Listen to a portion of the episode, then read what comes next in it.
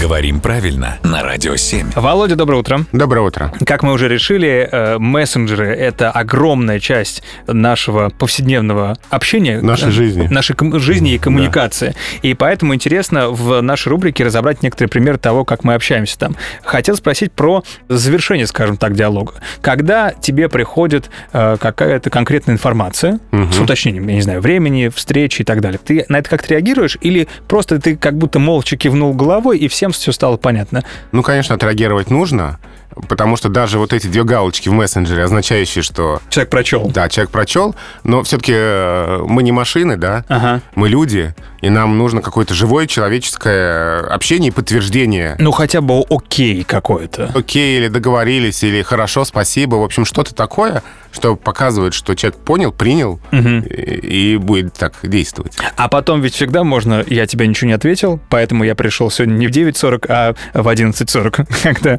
уже все Ты закончилось. знаешь, вот я за собой замечаю, что мне очень некомфортно, когда а, я не отвечаю на сообщения, даже, казалось бы, которые не требуют ответа. Я, напи- например, написал что-то, мне сказали там «большое спасибо». Да, и ты- тебе хочется... Мне хочется ответить, да, хотя бы даже просто какой-нибудь радостный смайлик э, в Ага. ответ отправить, чтобы не получилось, что я как бы проигнорировал вот этот вот ответ на вот у свое меня такое сообщение, да. тоже есть, но очень многие люди э, считают это, например, излишним. Да, есть такое, опять же, это зависит от конкретных людей. В- а, Отлично, объемная тема, мы периодически ее э, разбираем в нашей постоянной рубрике. Спасибо, Володя.